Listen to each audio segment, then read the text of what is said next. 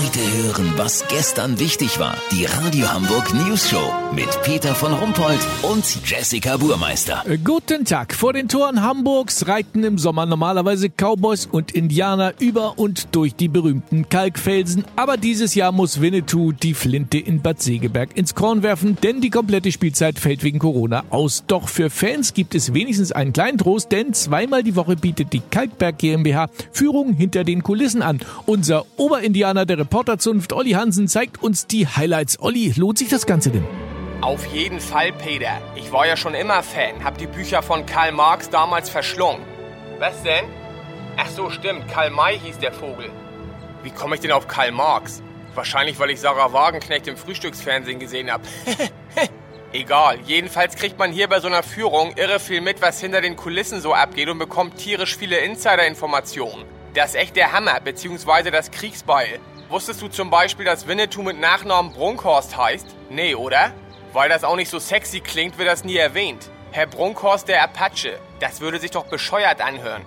Großartig sind auch die kleinen Exponate und Erinnerungsstücke, die die Crew sich gesichert hat. Von der letzten Schatz im Silbersee-Spielzeit steht hier noch ein Eimer mit dem Original Silberseewasser. Hammerpeter. Vom unvergessenen Pierre Brice gibt es sogar noch eine Tankquittung über 33 Liter Superbenzin. Wie krass ist das denn bitte? Was man noch sieht, ist zum Beispiel, worauf die Schauspieler während der Pause sitzen. Ja, auf Stühlen. Bingo, Peter. Und zwar nicht Ikea, sondern Buchenholz-Klappstühle von Möbelkraft. Support your local dealer, weißt wie ich mein? Und wie kriegen die das wohl hin, dass alle Schauspieler gleichzeitig auf den Kalkberg reiten? Ich denk mal, da gibt der Regisseur oder der Assi wahrscheinlich irgendein Zeichen. Genau, die kriegen ein Zeichen. Du warst wohl schon mal hier, Peter. Voll der Insider. Lass so machen, wir gehen jetzt nochmal in die Karl-May-Garderobe. Sollte es da irgendwas mit Wildleder und Vogelfedern geben, melde ich mich noch morgen. Habt ihr das exklusiv, okay? Ja, vielen Dank, Olli Hansen. Kurznachrichten mit Jessica Burmeister. Eckernförde, Waffenhersteller Sieg Sauer stellt nach illegaler Waffenlieferung den Betrieb ein. Wir haben den Schuss zu spät gehört, sagte ein Geschäftsführer zur News Show.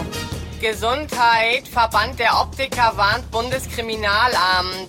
Wenn Hintergründe dauerhaft unklar bleiben, hilft häufig eine neue Brille.